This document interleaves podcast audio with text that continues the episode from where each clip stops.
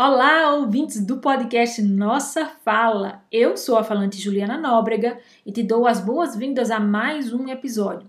Recebemos uma convidada super especial para falar sobre um tema bem atual que, inclusive, ajudou muita gente a pagar os boletos na pandemia. Estou falando de trabalho freelancer. Conversamos com Denise Saito, que é designer freelancer e fundadora do Freela School, uma escola que orienta profissionais do mercado autônomo. Ela falou sobre o trabalho freelancer como opção de carreira, contou sobre sua trajetória, os riscos e benefícios, deu dicas valiosíssimas sobre gestão financeira, posicionamento de mercado e muito mais. Falamos também sobre como as mulheres se encaixam nesse contexto, não poderia faltar esse tema, hein? O papo tá muito bacana. Ouve aí!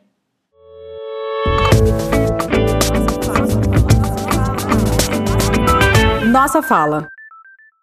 Oi, Denise, boas-vindas ao podcast do Nossa Fala. É um prazer enorme conversar com você a respeito de um assunto, inclusive, muito importante que também faz parte da minha vida profissional. Então, seja bem-vinda ao Nossa Fala e agradeço já antecipadamente a sua disposição. Eu que agradeço, Ju. Um prazer estar aqui para falar com vocês. Vamos falar um pouco sobre a sua trajetória, como surgiu o Freela School, como surgiu o trabalho freelancer na sua trajetória profissional. E eu acho que tem muita gente que está ouvindo e pensando, uh, talvez muita gente se identifique, porque uh, o trabalho como freelancer foi uma alternativa que garantiu a sobrevivência de muita gente nesse contexto de pandemia, né? Muita gente perdeu o emprego ou teve a jornada de trabalho reduzida e teve que pensar em outras alternativas de garantir a, pelo menos a renda mínima para sobreviver nesse, nesse contexto, né? Mas para você não foi assim, né? O Freela já apareceu em um outro momento. Então, queria que você contasse um pouco como foi sua história e por que que você decidiu seguir a, a sua carreira profissional, aban abandonar a CLT, né? Todo mundo quer uma carteira de trabalho, mas você jogou a carteira de trabalho fora e preferiu seguir como freelancer. Conta aí como é que foi essa, essa trajetória. Bom, CLT mesmo, assim, com a carteira assinada, eu tive acho que uma vez na vida. Então, depois eu já passei a CPJ mas, assim, é, eu acho que eu, foi muito do meu perfil. Eu sempre, eu sou designer e eu sempre trabalhei em lugares que eu não conseguia passar muito mais do que um ano. Então, eu ficava indo de um lugar para o outro, sempre querendo novas coisas, sempre querendo novos desafios. E por mais que eu trabalhasse em lugares legais, eu achava que chegava a um ponto que eu, eu já tinha feito o que eu queria e eu queria seguir aprendendo e fazendo coisas diferentes. Então, assim, falando um pouco da minha trajetória, eu acho que o primeiro lugar, assim, mais uh, que eu costumo considerar é a Flag, que eu trabalhei em 2012, mais ou menos. Eu entrei lá com 21 anos e eu trabalhava lá como... O meu título era coordenadora de projetos de marca. Eu não coordenava nada, eu fazia um monte de coisa, mas eu não coordenava nada. É, mas eu, eu, eu tava ali num, num lugar muito privilegiado, assim, eu trabalhava do lado do Martini, que é o fundador da Flag, e a gente fazia muita coisa para interna, assim, né? Então, eu não trabalhava com na agência, não trabalhava com cliente, não atendia conta. O meu cliente era a agência, era o grupo, o Martini, basicamente, ele, ele era meu cliente. Então, eu tive a oportunidade de trabalhar com muita gente legal, né? todas as pessoas que faziam parte da Cubo, da Pong, da Comitê, que eram todas as empresas que faziam parte na época. Eu tinha muito contato com eles, mas eu não tinha a parte ruim da publicidade, que era lidar com o cliente, e, enfim, ver à noite e tudo mais. Então, eu, eu, conheci muita gente legal, tive muito contato com gente muito experiente, muito influente no ramo. E ali foi quando tudo começou, assim, na minha carreira mais propriamente dita, assim, de conhecer gente e me levar a algum lugar. Só que eu tinha essa questão, assim, que mesmo na flag, mesmo num lugar super legal, eu ficava querendo sempre fazer coisas diferentes o tempo inteiro. E aí depois, enfim, eu passei pela mesa, fiquei lá um tempo também, durante um ano, saí da mesa, fui para o TAB, para o Altab, que foi a primeira vez onde eu trabalhei num lugar um pouco mais estruturado, digamos assim, porque a flag e a mesa eram, assim, lugares onde eu fazia um monte de coisa ao mesmo tempo e tinha um perfil muito generalista, muito multimídia, muito autodidata, um milhão de coisas ao mesmo tempo. E o TAB tinha uma coisa um pouco mais estruturada, assim, eu era designer e criava basicamente as interfaces das matérias. Então, depois que eu saí do TAB, eu eu fui fazer um curso na Islândia, passei três meses lá, fazendo um curso bem artístico, bem diferentão, fora da caixa. E quando eu voltei, eu falei, eu não vou conseguir fazer a mesma coisa que eu fazia antes, porque foi um curso muito revolucionário para minha vida. E de fato, eu voltei e decidi que eu não queria mais trabalhar com nada do que eu estava fazendo antes. E a vida, ela é muito generosa comigo. Ela me colocou um frila na minha frente. Quando eu voltei, a primeira cliente que eu tive foi uma, uma amiga que eu conheci lá na Islândia, uma das meninas que participou do curso. E aí depois dela veio outro, veio outro, e outro, outro, outro. E aí quando eu fui ver, eu virei freelancer. Então não foi uma coisa assim, vou voltar para, para o Brasil, vou virar freela. A coisa aconteceu naturalmente. Na minha vida, tudo acontece dessa forma, assim, muito fluida, muito natural, orgânica. Então, assim aconteceu a minha transição. Não teve um momento de, de organização, de planejamento, de fazer reserva de grana, nada disso. Eu simplesmente comecei de um dia para o outro e ao meio, no meio do caminho eu fui entendendo como funcionava, como fazia, é, enfim, a, o trabalho em si, como fazer a proposta, como conseguir cliente, quanto cobrar e tudo mais. E foi uma dificuldade porque isso foi em 2016 e na época não tinha todo esse movimento de produção de conteúdo, não era tão fácil encontrar informações e também não tinha tanta gente fazendo isso. Hoje em dia já tem muito mais, também por conta da pandemia, como você comentou. Então, todo, toda essa dificuldade que eu tive foi muita inspiração para começar a Freely School. Eu sei que muita gente passa pelo que eu passei e eu não queria que elas tivessem as dificuldades sem amparo da forma que foi comigo. Então, eu fundei a Freely School muito para é, levar esse conhecimento e essas informações para as pessoas e elas terem acesso às coisas que eu não tive na época. Cara, me identifiquei com um monte de coisa aí que você falou sobre essa inquietação, esse desejo de fazer coisa nova todo o tempo, porque por mais que você esteja numa empresa que seja uma empresa inovadora e a empresa precisa, né, propiciar essas perspectivas de aprendizado e desenvolvimento profissional para todas as pessoas, mas chega uma hora que é a mesma empresa e a mesma cultura e são os mesmos clientes e o mesmo mercado. De uma forma geral, são os mesmos problemas. E você deixa meio que de aprender. E é, eu me dei conta a respeito desse meu perfil, uh, nem foi por uma, uma autodescoberta, foi por uma chefe que eu tinha. Eu trabalhava numa empresa como seletista, né, tinha carteira de trabalho, numa empresa dos sonhos, onde todo mundo que trabalhava no segmento queria atuar. E aí, é, num determinado momento, ela, numa reunião, ela me disse que ela sempre tinha que me dar coisas novas para fazer, porque senão eu, eu me desmotivava. E aquilo foi impactante, assim, eu disse, nossa, como é que eu não tinha percebido isso? Porque realmente eu sou assim, se, se eu passar muito tempo envolvida no mesmo projeto, na mesma coisa, eu certamente vou me desmotivar. Eu gosto do desafio e quanto mais novo for, mais interessante é para mim. Mas eu acho que é, houve um momento em que eu, eu, eu vi que a minha carreira foi um pouco diferente da sua. Quando é, eu saí da, do mercado de trabalho para ir para o mestrado, é, eu voltei para o mercado de trabalho porque eu fui fazer o mestrado para me tornar uma profissional melhor. E aí saí do mestrado em engenharia de produção com uma série de ferramentas e, e, discussões sobre gestão da qualidade, planejamento estratégico, e eu queria colocar tudo isso em prática. E aí voltei para o mercado de trabalho que não tinha maturidade para receber tudo isso.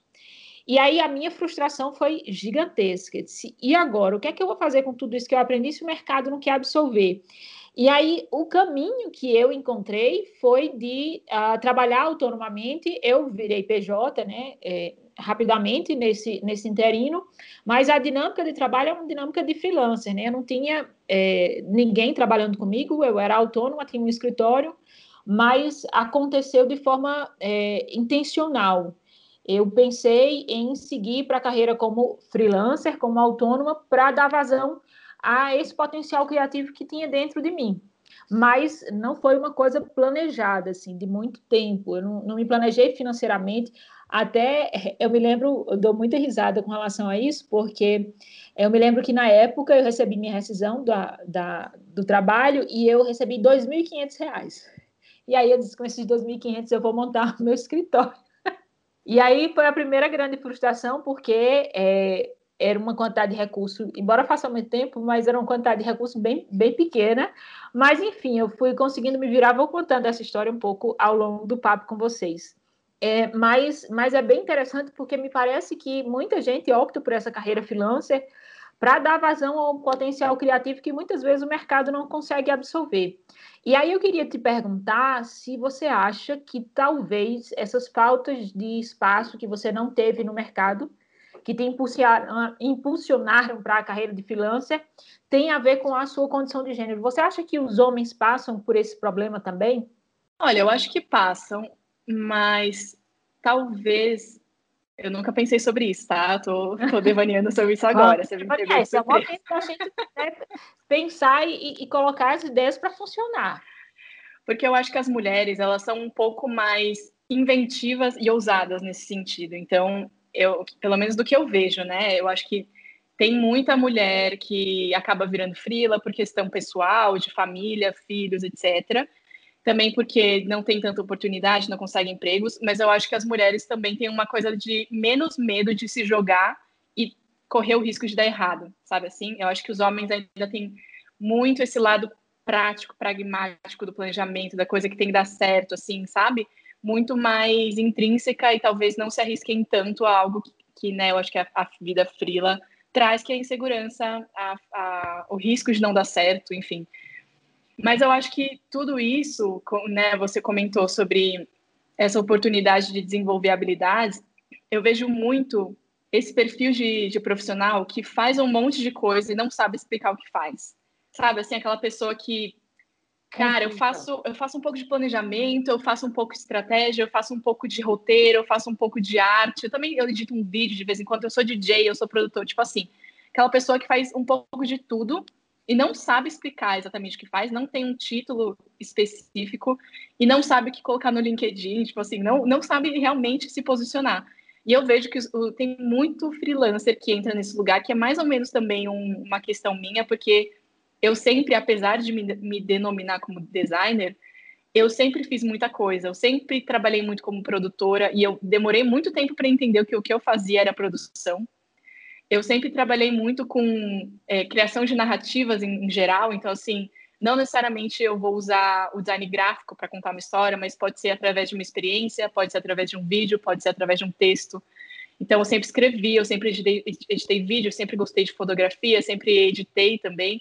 Então, assim, como que eu me defino no meio disso tudo? No final do dia, é mais fácil eu falar que eu sou designer. Então, eu uso esse título porque explica mais ou menos, as pessoas entendem. Mas eu por tentar escolher um título que abarque tudo isso que eu faço, não existe. O mercado não tem um, uma vaga para mim. O mercado não vai abrir e falar, quero uma pessoa faz tudo, porque isso não existe. Eles têm as caixinhas e você tem que se encaixar dentro, dentro de uma caixinha. Super e quando você verdade. é frila, quando você é frila, você pode você pode ou tacar o foda-se para as caixinhas e falar, eu vou criar a minha própria, ou então juntar várias e, e, e, se adaptando de acordo com o que, o que a pessoa tem para oferecer no, no, momento. Então, ah, eu tenho essa vaga aqui nesse momento, eu tenho outro trabalho aqui nesse momento, eu vou fazendo várias coisas de acordo com o projeto. Então, acho que isso é um reflexo muito grande é, do mercado não se adaptar a esse perfil das pessoas. Vai continuar, eu acho que por muito tempo ainda não, eu quero um redator, eu quero um, um, diretor de arte, eu quero um planejamento, e nunca vai ser uma pessoa que faz os três. Então, o freela, ele acaba entrando nesse lugar de acaba sendo uma forma de você experienciar e explorar todas as outras coisas que o mercado não consegue te oferecer. E eu acho que também é um reflexo da, das novas gerações, das pessoas que estão entrando hoje em dia assim para o mercado de trabalho, de ser muito múltiplo, de fazer várias coisas, de querer entender vários, vários universos e, e acaba entrando no, no Freela também para conseguir desenvolver tudo isso, assim, sabe? Todas essa, essas habilidades. Eu acho que para mim foi muito assim, e eu vejo muita gente que é mais nova, principalmente, que tem essa, esse perfil e acaba entrando no Freela muito por isso. Eu acho que, assim, é uma dica, até uma deixa importante para quem está nos ouvindo aí, que trabalha com liderança, com gestão de pessoas, porque Estou é, super me identificando com um monte de coisa que você está falando. Eu vivi muito isso também, assim, a, sempre, por exemplo, que eu faço uma seleção, que eu a, apresento meu currículo, que eu falo da minha formação, a primeira pergunta que as pessoas fazem é sempre com um ar meio de riso e de estranhamento, como eu, eu sei que a pessoa está pensando lá que essa pessoa é fora de foco, porque eu sou turismóloga de formação, tenho especialização em educação e mestrado em engenharia de produção. E as pessoas acham que, assim, são três coisas que não tem nada a ver. E aí eu sempre, como, como técnica de storytelling, vou explicar a correlação e, e qual, é a, a, qual foi a, a deixa da minha informação. Por que, que eu procurei isso? Mas ainda tem um resquício muito forte dessa lógica de especialização. Né, que você só pode fazer uma coisa na sua vida. E se você faz muitas coisas, é porque você é uma pessoa sem foco. E isso dá uma aflição, porque realmente tem pessoas que não têm foco não sabem bem o que é, mas assim, cara, nós somos seres complexos, a gente não só gosta de uma coisa, a gente gosta de muitas coisas. E essas muitas coisas podem nos realizar profissionalmente de muitas formas. E por que, que eu tenho que dedicar toda a minha vida a fazer uma única coisa? A ser editora, a ser é, redatora, a ser é, social média, mais uma coisa específica. Eu sei que a, a, o universo é muito complexo e que o que a gente sabe é uma parte insignificante né, da realidade. Mas existem pessoas que se interessam por muitas coisas e isso não desqualifica esse indivíduo. E aí é bem isso que você colocou. O mercado ele não consegue ainda entender. Ah, você precisa de uma caixinha literalmente quando você vai se submeter a uma vaga de trabalho, principalmente nas grandes empresas, né, que usam aí essas interfaces. Você tem que preencher lá um cadastro e aí não dá espaço nesse cadastro para você explicar todas essas coisas. Isso é uma grande dificuldade, é um grande problema para quem tem essa, essa perspectiva de trabalhar com freelancer, porque gosta de muitas coisas e porque se realiza em muitas coisas e o mercado simplesmente não entende. Ele não consegue compreender e nem constrói processos para se adaptar a essa realidade. E aí vem, de fato, essa nova geração que muitas pessoas criticam porque são sem foco, sem resiliência, que não aceitam ah, determinadas coisas, mas é uma geração que está trazendo essa perspectiva. Se você quiser um profissional como eu, você vai ter que ajustar os seus processos para que eu caiba dentro da sua empresa, e não que a sua empresa caiba na minha vida, porque é, o processo é inverso, né? Mas é muito comum, muito comum. Sempre me perguntam sobre minha formação, por que, que eu faço tantas coisas. Tem gente que me chama de enciclopédia. e, enfim, quem consegue entender, ótimo. Quem não consegue, paciência, né? É, tem até um termo, não sei se você já ouviu falar, do o Walter Longo, ele, ele fala sobre isso, que é nexialista, né? Que é um novo perfil de profissional. Então, existem de um lado os, os especialistas, do outro lado os generalistas, né? Que são pessoas que uh, entendem da superfície, os especialistas entendem uh, especificamente de uma área, e os nexialistas, que são pessoas que uh, estudam os nexos, como o próprio nome sugere, na, das relações entre os fatos, né? E quando eu ouvi essa palavra, eu disse, nossa, que coisa legal, porque agora eu tenho um nome para mim. Quando me perguntam agora, eu posso me classificar e me coisificar, já que é isso que as pessoas precisam, né?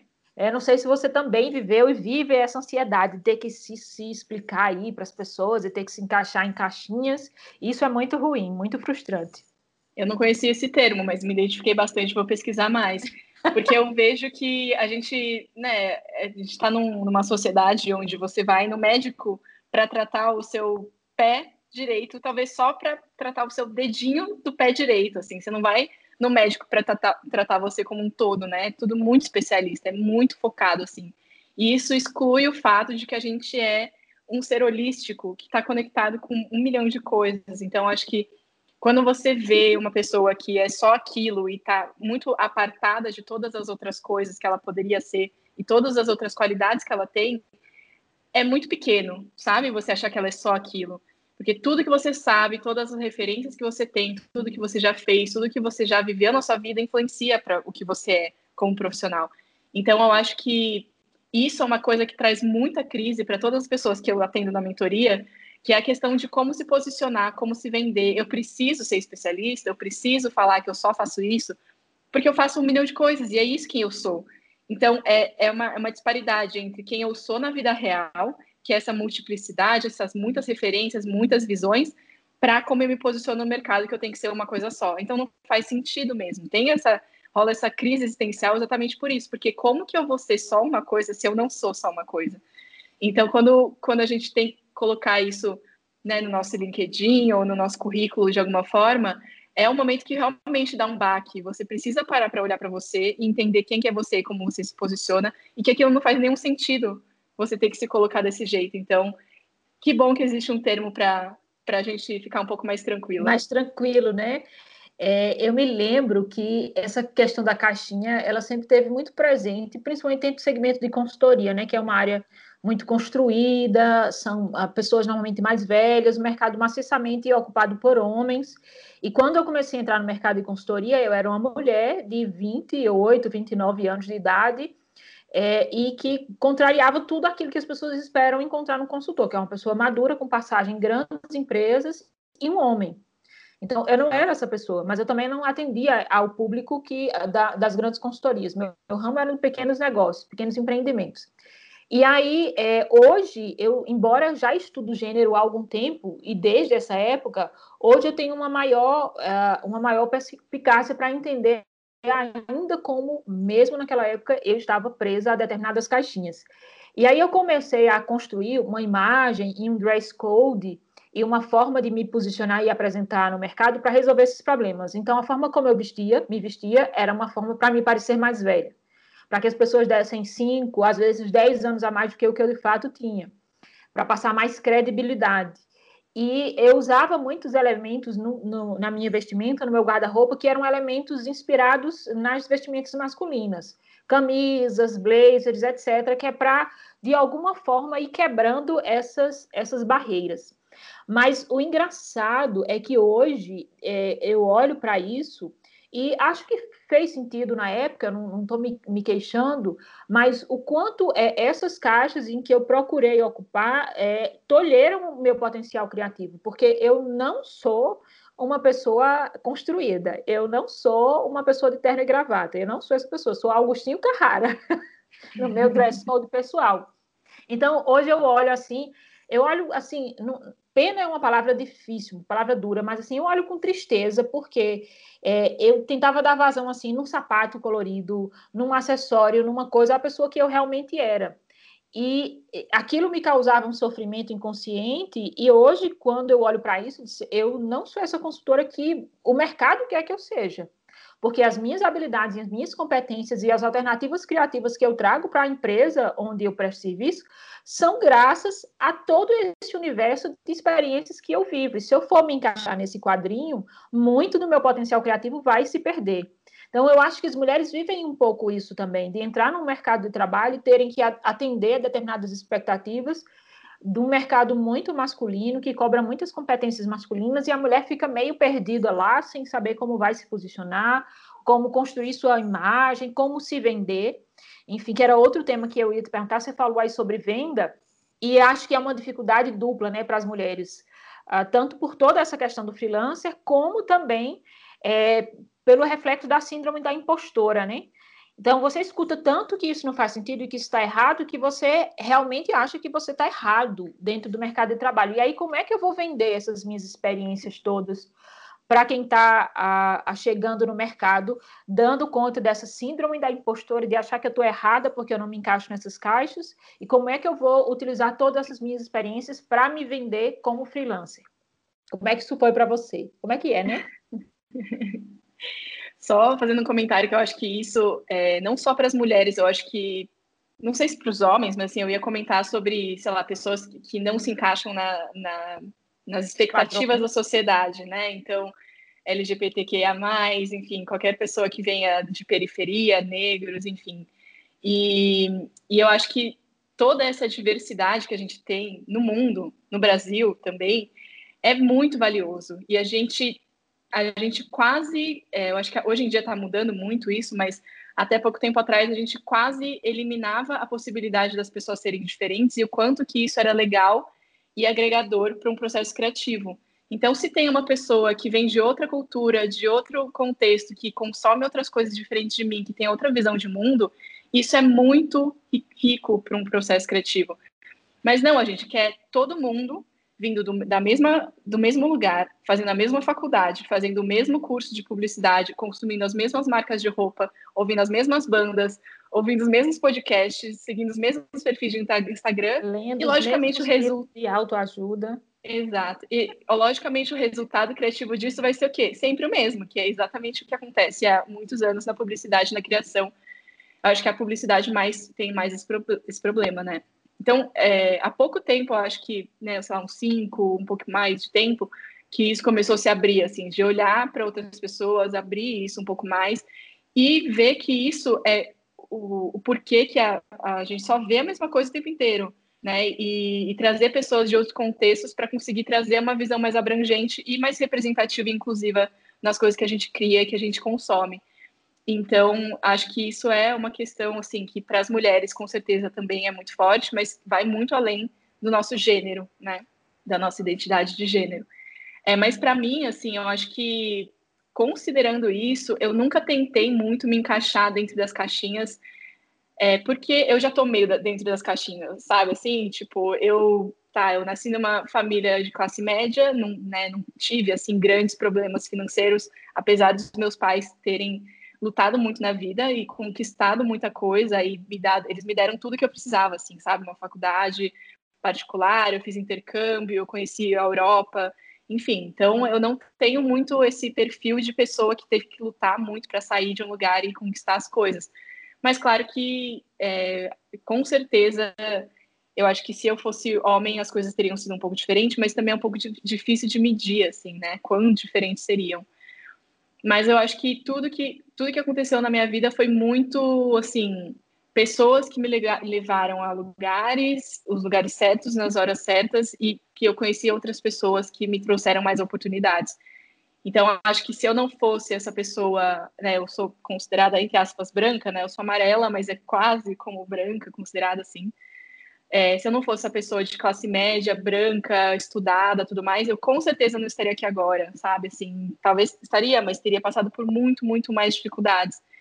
Então, eu sei como, como os privilégios que a gente tem na vida são muito uma catapulta para chegar nos lugares de uma forma muito mais fácil, né?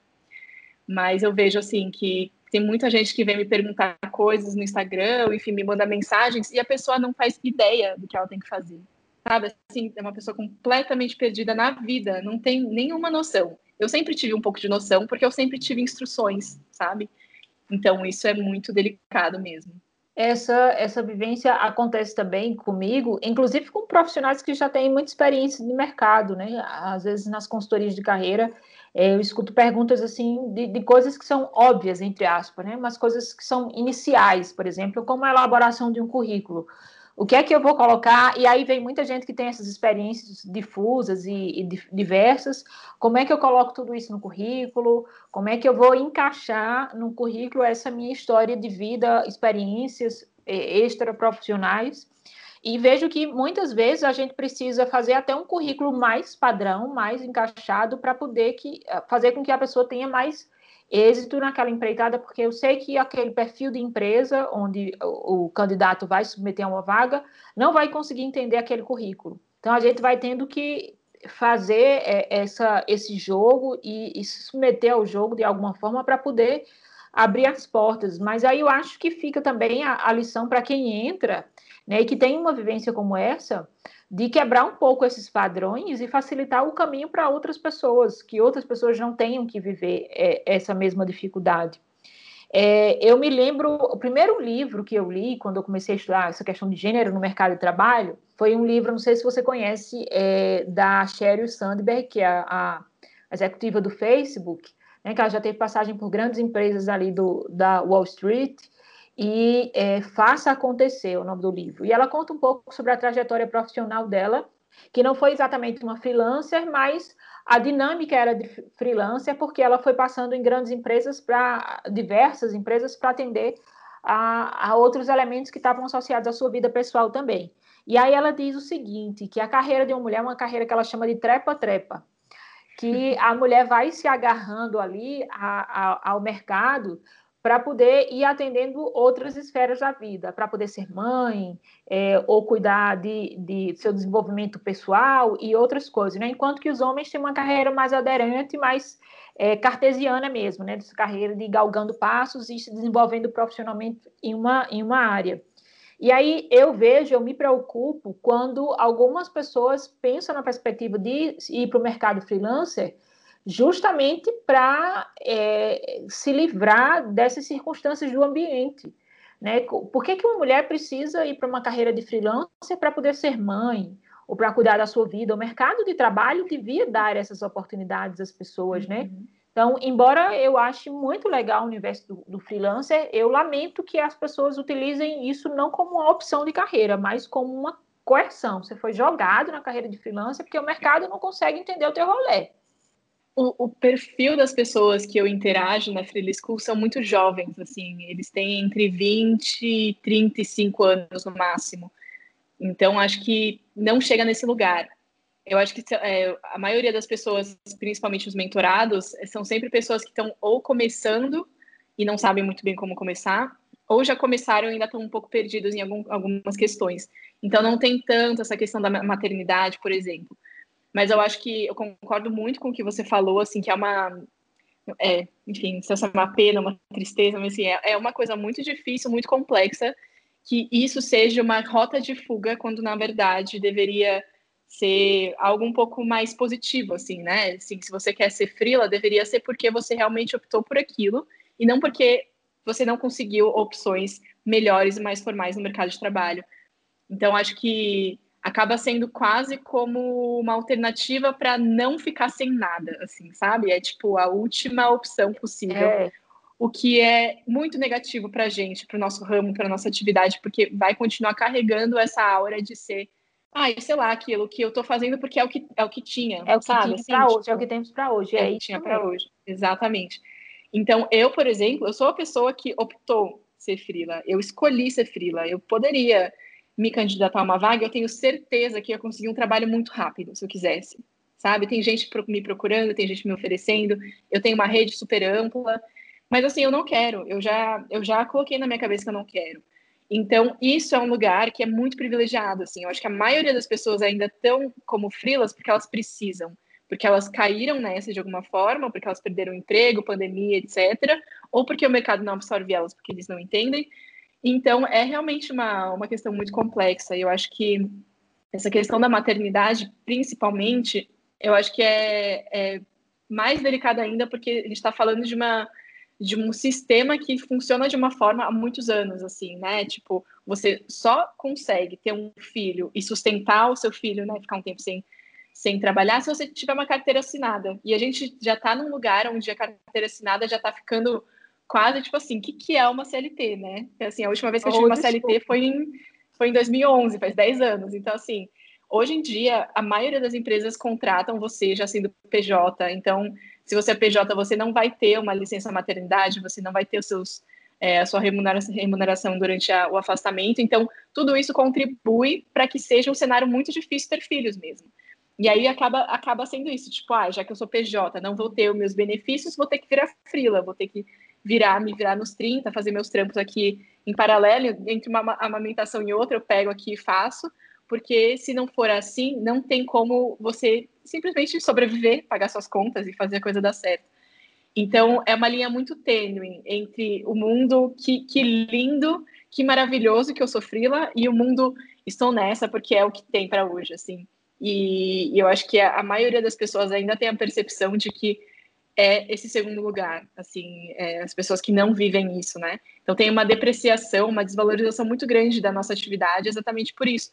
E isso nunca vai mudar se não mudar de todos os lados. Não adianta só a gente que é frila querer fazer a coisa mudar e tipo, ah, não, eu sou frila porque eu quero tal.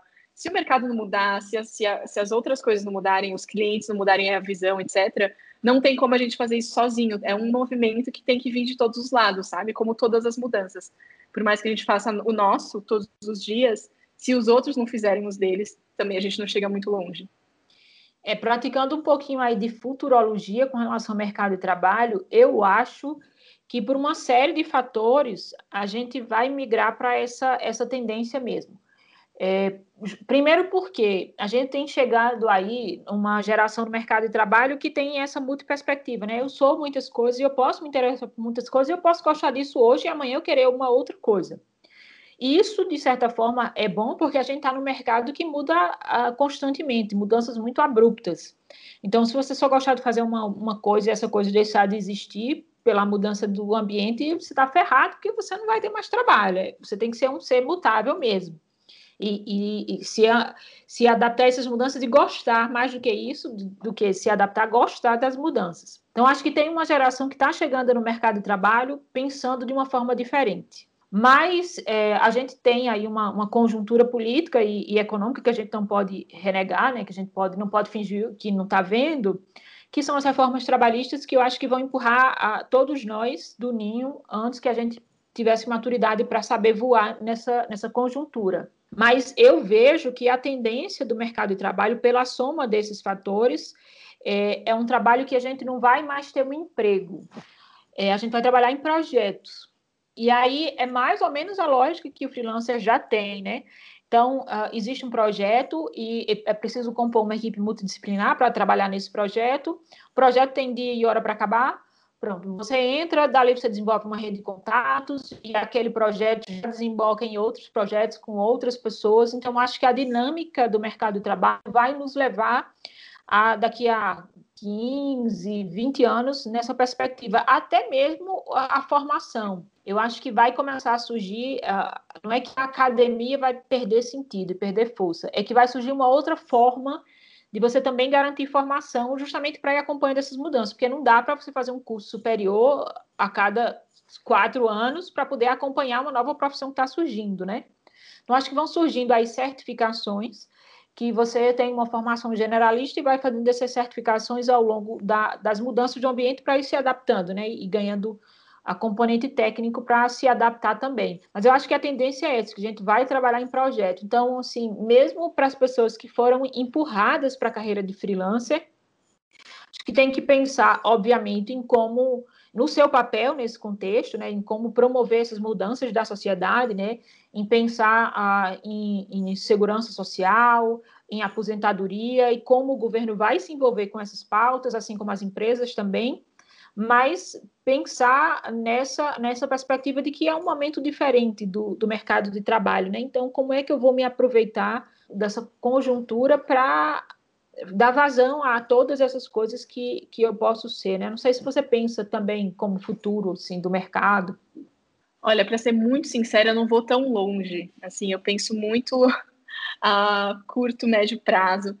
Eu não, não sou uma pesquisadora também, apesar de falar muito sobre o tema, eu não sou uma pessoa que pesquisa muito, porque eu realmente não tenho muito saco para isso, essa é a verdade. Não tenho muito perfil de pesquisadora, mas eu acho que falando do, né, como uma pessoa que é freelancer e está muito em contato com essas pessoas, os freelas são muito imediatistas. Eles precisam para hoje, sabe? Não dá para você ficar pensando, ai, daqui a 5, 10 anos, porque tipo assim, cara, eu fui demitido hoje, eu preciso de grana hoje para pagar meu boleto, basicamente, sabe? Então, os freelas eles têm essa necessidade de aprender coisas muito rápido e aplicar muito rápido. Então, é, isso que você falou do ensino, né, de quatro anos, é isso. Tipo assim, cara, se eu preciso me virar hoje, não tem como eu fazer uma faculdade, não tem como eu fazer uma graduação que vai demorar quatro, cinco anos. Eu preciso fazer um curso aqui que vai me levar uma semana e eu vou aprender um negócio e eu já posso aplicar, sabe? Então, mesmo assim, né, tipo, quando as pessoas vêm pedir dicas, vêm pedir conselhos, elas querem uma resposta pronta.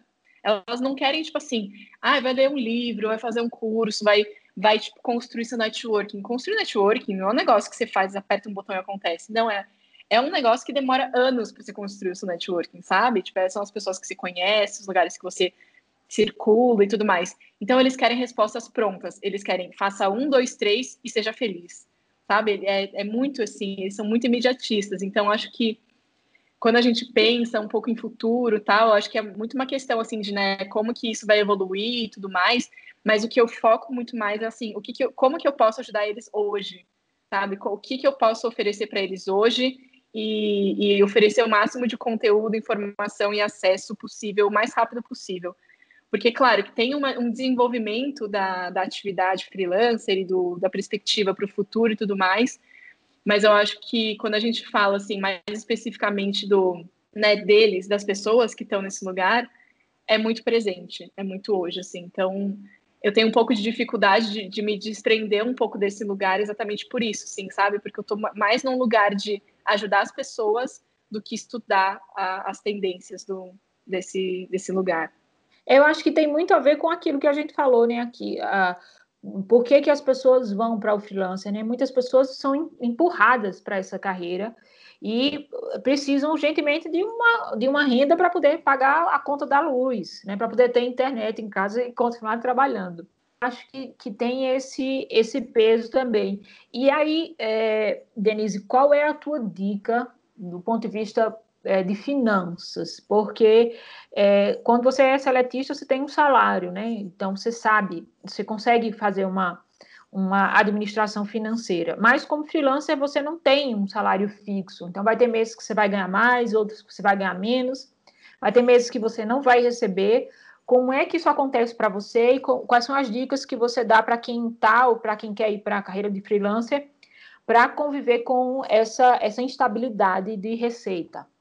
É, uma das coisas mais importantes é você se ver como empresa. Tá? A partir do momento que você entende que você é uma empresa e que você é tanto um chefe e um funcionário, você entende que você tem que ter uma conta para sua empresa e uma conta para você como pessoa física, que você tem que ter um salário que a sua empresa vai pagar para você mesmo e que você tem que também é, ver com muito mais profissionalismo na hora de cobrar, fazer uma proposta e lidar com o cliente.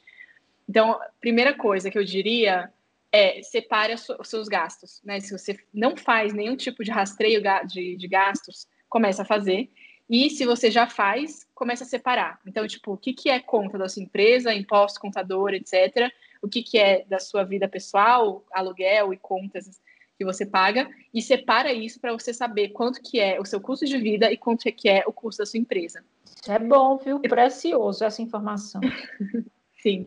Depois você vai somar esses dois valores e você vai ter mais ou menos noção de quanto que você precisa faturar por mês. Porque o faturamento, que é o bruto, vai pagar tanto as contas da sua empresa quanto o seu salário, que é o seu custo de vida. Então, quando você soma os dois, você entende qual que é o mínimo que você tem que receber na sua conta da empresa para pagar todas essas contas. E aí, quando você sabe quanto que é seu faturamento mínimo, você sabe quanto que você tem que cobrar para os seus trabalhos. Porque não adianta a gente cobrar dando tiro no escuro e achando que está certo, mas não está certo, e no final do, do, mês não fecha as contas. Então, quando você sabe exatamente quanto que você precisa faturar por mês, você sabe quanto que você precisa cobrar por hora, ou por projeto, ou por semana, ou por diária, seja lá como você cobra. Então, essa organização financeira também é muito importante na hora de fazer orçamento. Também é outro ponto.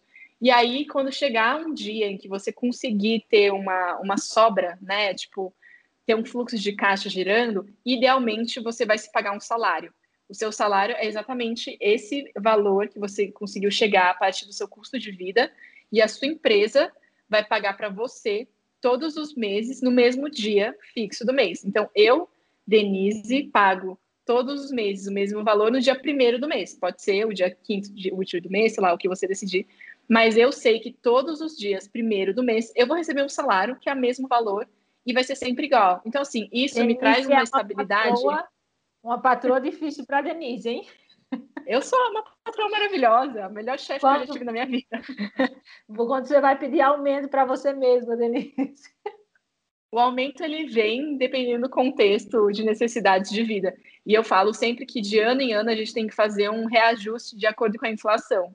Porque se a nossa vida fica mais cara, o nosso salário também tem que subir. Gente, isso é ótimo. É, é isso mesmo, cara. Eu estou achando o máximo, Denise, a sua gestão financeira da sua empresa. Porque se você não fizer isso por você, quem que vai fazer? Ninguém. Isso, porque você é sua própria chefe. Então... É, mas é um nível, exige um nível de, de autocontrole muito grande, né? Porque imagino que a Denise funcionária seja bastante persuasiva junto à Denise patroa, né? Olha, a Denise funcionária, ela é um pouco mais menos organizada do que a Denise chefe, né? Eu acho que tem um pouco desse perfil, porque é isso, a gente, por mais que a gente tenha nosso salário caindo ali, a gente sempre quer comprar um negocinho a mais, né? Sempre acaba Sim, saindo claro. um pouco do mas eu tento ao máximo fazer um chegar num valor que, que seja justo para os dois, tanto para a empresa quanto para a Denise funcionária, porque não adianta nada. Eu falar, nossa, vou me pagar uma mega grana porque a minha chefe sou eu mesma. Se dali a dois meses eu vou estar falida, sabe? Não adianta nada. Então tem que ter tem que fazer esse balanço entre os dois lados da, da moeda. Nossa, eu acho, acho que é uma, uma estratégia bastante didática, né? Inclusive para que você vivencie os dois mundos, né? O, o, mundo do empregado, o mundo do empregador, as dificuldades dos dois lados. Eu acho que Exatamente. dá um grau de maturidade e uma experiência legal. Eu acho que eu gostei disso, Denise, de você ficar com. Denise, por favor, dê um aumento. Não, Denise, não posso dar um aumento agora. Eu acho Exatamente. Que, é, eu, eu, gostei disso. Eu vou, vou fazer isso comigo também agora. Eu vou me ver nos dois personagens. É, e, e com relação, você falou de umas coisas aí bem interessantes também com relação a, a quanto cobrar, que é um outro desafio também do, do freelancer, né?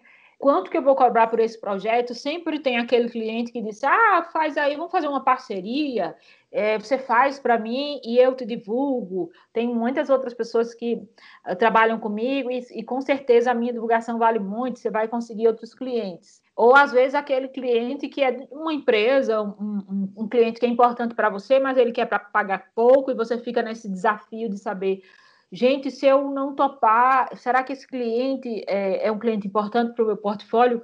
Como é que lida com essas questões todas? Como é que a, a gente tem que se organizar para saber cobrar de forma adequada?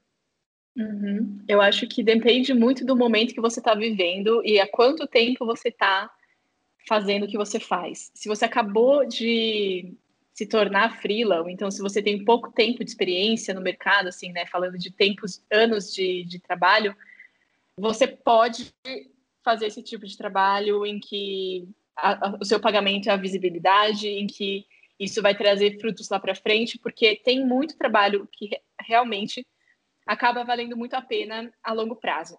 Então, assim, de repente a pessoa não te pagou, então ela pagou muito, muito pouco. Só que aquele trabalho é o que você vai colocar no portfólio e todo mundo vai amar e todo mundo vai querer trabalhar com você. Então, tem que, claro que tem, tem uma sensibilidade na hora de cobrar, que é assim, a gente acha que fazer orçamento, cobrar por trabalho, é pegar uma calculadora e fazer conta, mas não é. Tem muita coisa sensível no meio, exatamente que é por isso que é difícil de cobrar. Lá no site da Freela School, quem quiser depois dar uma olhada, tem uma lista de 10 pontos sensíveis, que são os pontos que normalmente eu considero. Claro que hoje em dia eu passo menos por essa lista, mas assim, são coisas que estão ali na minha, no meu inconsciente, que são as coisas que você tem que considerar na hora de você você fazer um orçamento. Então, por exemplo, qual que é o valor agregado desse trabalho? Do tipo, se você fizer uma estratégia de comunicação e aquilo vai impactar a forma como a empresa se comunica e vai impactar muito no faturamento dela, isso tem um valor agregado muito alto. Agora, se você vai só fazer um flyer que a pessoa vai tipo entregar para tipo poucas pessoas na rua e aquilo não vai trazer tanto retorno, tem um valor agregado muito baixo. Então, essa questão do valor é entender qual é o impacto que você vai ter na empresa a partir do seu trabalho. Quanto maior o valor agregado, maior o valor que você tem que cobrar. Quanto menor o valor agregado, menos você tem que cobrar. Outras coisas, o tamanho da empresa. Se é uma empresa grande, obviamente tem um faturamento grande, obviamente eles podem te pagar mais. Se é uma empresa pequena, vai ter menos dinheiro. Proximidade, se é uma pessoa que você conhece ou se é uma pessoa que você nunca viu na vida. Se é um amigo, é, uma pessoa da família, você pode cobrar mais barato. Se for uma pessoa que você nunca viu, você tem que cobrar mais caro. Ah, é, cobro não, mais barato não. Brincadeira tem várias coisas que não são assim tão pragmáticas, tão cartesianas, sabe? Que você tem que ter um jeitinho ali, tem que ter um feeling mesmo, que é o freela feelings que eu falo, que você tem que ter na hora de, de cobrar, porque são exatamente isso, assim, não dá para calcular na calculadora. E aí tem toda essa coisa assim, de tipo, se você está começando e você não tem tanta experiência, você ainda está construindo seu nome, você precisa fazer trabalhos para ganhar ganhar reconhecimento e as pessoas te verem. Então, faz mais sentido. Bem, né? Construir um portfólio.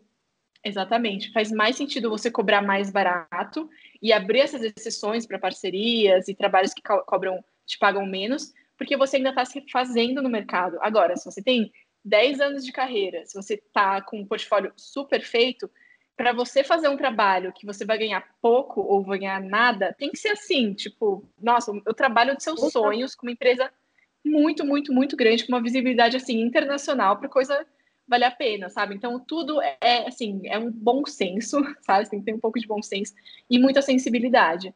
É, eu não acho que a gente tem que sempre considerar, tipo, fazer trabalhos com pouca remuneração, principalmente quando você já está no meio do caminho, assim, já há um tempo, porque se você não se valoriza, as pessoas nunca vão te valorizar. Se você continua fazendo trabalho para ganhar pouco, você vai continuar ganhando pouco, porque o networking ele funciona para o bem e para o mal.